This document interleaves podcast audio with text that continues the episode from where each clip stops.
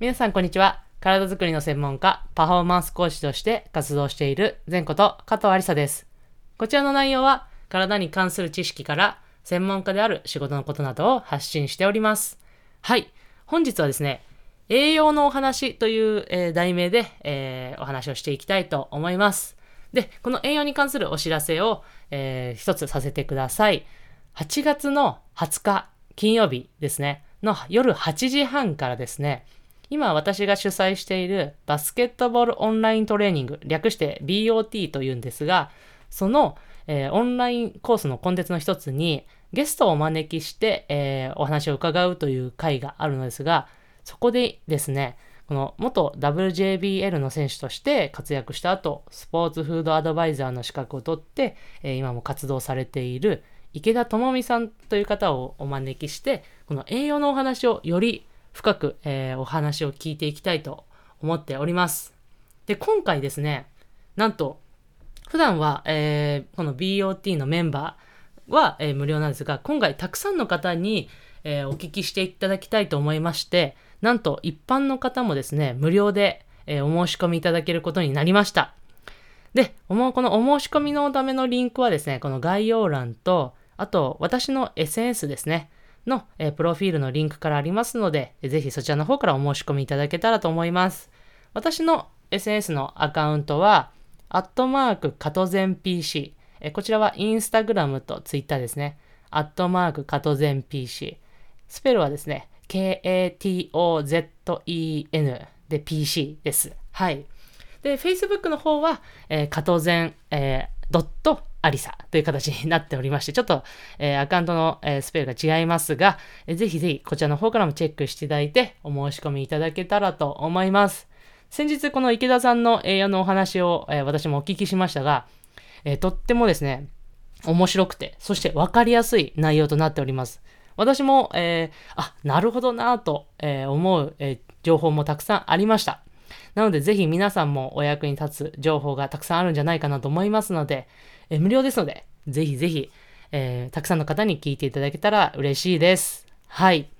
で、そちらのその栄養の、えー、話からですね、私もちょっと、えー、今回、えー、その池田さんの話からもですね、抜粋させていただいて、えお話をしていきたいなと思うんですが、最近ですね、特にすごく、え思うのですが、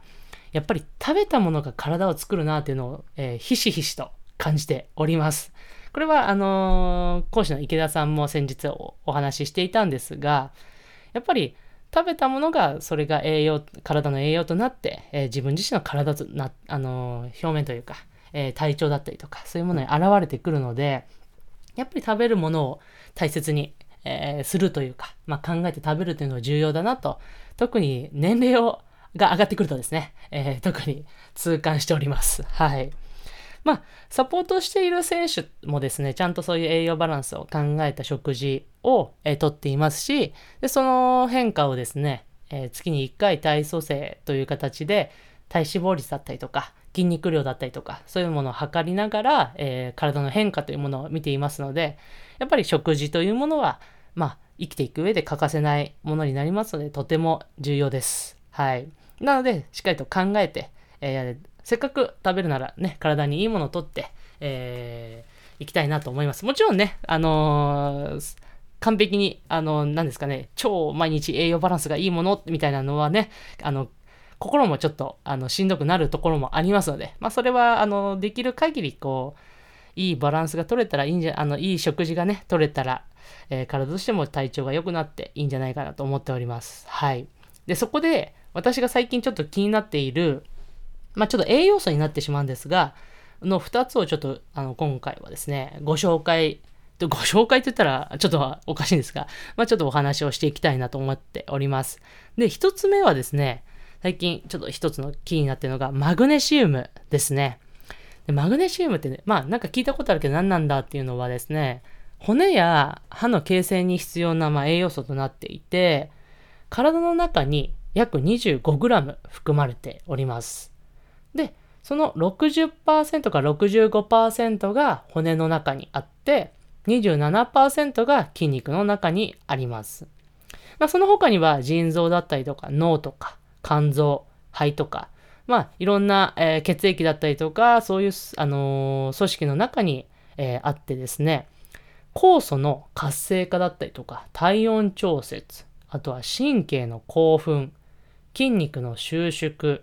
あとは副副甲状腺ホルモンの分泌だったりとか、脂質の代謝ですね。まあ、脂肪の脂質ですね。の代謝の改善だったりとか、働き、そのカルマグネシウムの働きはですね、もう多くのところに、えー、多岐にわたっておるというところの、えー、栄養素になっております。はい。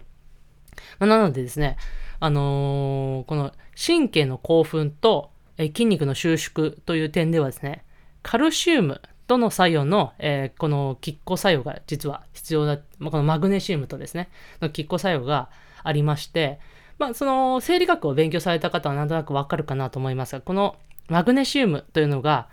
えー、まあ、カルシウムもそうなんですが、ないと、えー、筋肉の、えー、収縮と、あと弛緩ですね、まあ、緩むというのがうまくいかなくなります。まあ、通常はですね、このマグネシウムというのは、こう欠乏といって、まあ、なくなるってことはないのですが、まあ、万が一、万が一ですね、こう欠乏してしまうと、あのー、神経の疾患だったりとか、運動失調、まあ、うううまく筋肉が収縮できないので運動失調だったりとか、まあ、そういうことが起こります。まああのー、摂取量が多くなってしまった場合は基本的に、あのー、尿の中に排泄されるため過剰症は起こらないと言われております。でスポーツ選手とかはですね、このやっぱりこう筋肉とかをこう過剰に、過剰というかですね、動かすという場面が多いので、このマグネシウムというのがやっぱり多く使われてしまって、まあ、欠乏とは今今ないって欠乏はないんですが、まあ、少なくなってしまうことがあるのでやっぱりしっかりとこのマグネシウムというのを、えー、摂取するということが重要になっていきます。このマグネシウムですねが、まあ、どこでじゃあ、えー、しっかりと取れるかといったらですねいろいろあるんですが例えばアーモンドだったりとかあと魚介類あと海藻だったりとかあの、色のついた旅行食野菜だったりとか、あとはですね、椎茸とか、えー、そういうものに、含まれています。あとはですね、ごまにも含まれていまして、ただこのごまがですね、これちょっと池田さんからの情報というか、お聞きした内容なんですが、ごまをそのまま取ってもですね、そのまま出ちゃうそうなんですよ。なので、ごまは、すって食べると良いということがお聞きしました。これ私ちょっと知らなくてですね、あ、もうごまはもうそのままね、あの、ちっちゃいですからね、そのまま食べてしまってたんですが、あ、吸った方がいいんだと。吸った方が、えちゃんと体に、え吸収されるんだということをお聞きして、なるほどなということを、えこの前、あのー、発見しました。なので、ぜひ皆さんもね、えー、ごまで、えマグネシウムを取るときはですね、吸って、え食べていただけたらと思います。はい。では、次はね、えー、亜鉛という栄養素ですね。亜鉛。皆さん、これもなんか聞いたことあると思いますが、これ何なのかなっていうところも、何の栄養素かなっていうところもあるので、ちょっとそこを先にご紹介したいと思いますが、え亜鉛はですね、成人の、えー、体内に約 2, グ2グラム含まれております。で成人はですね、そのほとんどは筋肉と骨の中に含まれているんですが、皮膚とか肝臓、膵臓とかなどにも多くの、えー、臓器に存在していて、まあ、様々な酵素の構成要素となっております。はい。この亜鉛はですね、やっぱりその少ないんですが、実は、えー、隠れ、隠れ要素というか、隠れてあのとても重要な組織、栄養素だということになります。あのこの皮膚とかですね、やっぱりこの皮膚のタンパク質のコラーゲンの、えー、整合性という、まあ、作るものですね、に欠かせないので、あの、免疫系とかにも関与しております。なので、えー、これが、まあ、欠乏、なくなってしまうと、成長障害だったりとか、あとは免疫機能の低下。まあ今このね、あのー、新型コロナウイルスの大変な時期ですよね。だから、この免疫力の低下というのはやっぱ避けたいですし、あと味覚異常だったりとか、えー、皮膚や肝臓や、えー、感覚器の機能低下なども起こると言われております。えー、で過剰症はですね、まあ、あの摂取しすぎですね、は日常の食事ではないとされていますが、まあ、高濃度、えー、高い濃度の亜鉛を含む、えー、飲料を摂取しちゃうと、やっぱ中毒症状という報告もあるそうです。はい。なんで、まあ、基本的には過剰症になったりとか、そういうことはありませんが、えー、摂取のしすぎは気をつけましょうというところですね。で、この亜鉛はですね、えー、どういうところから取れるかというとですね、牡蠣だったりとか、まあこれなんかなんとなく、あ、確かなんか聞いたことあるなと思うんですが、牡蠣だったりとか、あと豚レバーとか、赤身の肉だったりとか、あとこれが意外なのが油揚げとかですね。油揚げだったりとか、あとカシューナッツとか、あと卵とかからも、えー、亜鉛というのは取れるそうです。まあ、なので基本的に、いわゆる、えー、食事をしっかりととっていれば、この亜鉛というのは摂取できると思いますが、まあ、やはりこの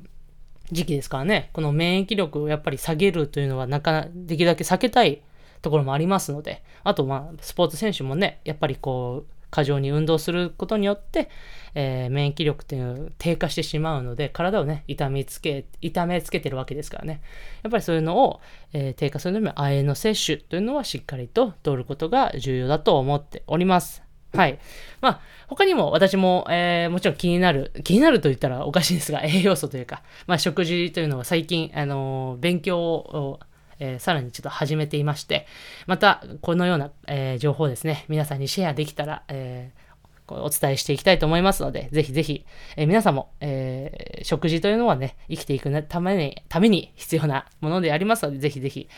えー、チェックしていただけたらと思います。で、えー、8月の20日、それを、えー、そのような内容を8月の20日の夜8時半から、え池田さんの方からお話しいただきますので、ぜひこちらの方ご参加いただけたらと思います。はい。それでは、え、最後に、え、こちらの前頭は少しだけストレッチして終わりにしますので、それではいつもの通り胸の前に手を組んで、ぐーっと天井に腕を伸ばして、はい、パッと力抜きましょう。はい。それではこれで背筋が伸びましたでしょうか？はい。それでは、えー、こんな形で今回のエピソードを終わりにしたいと思います。それでは次のエピソードでお会いしましょう。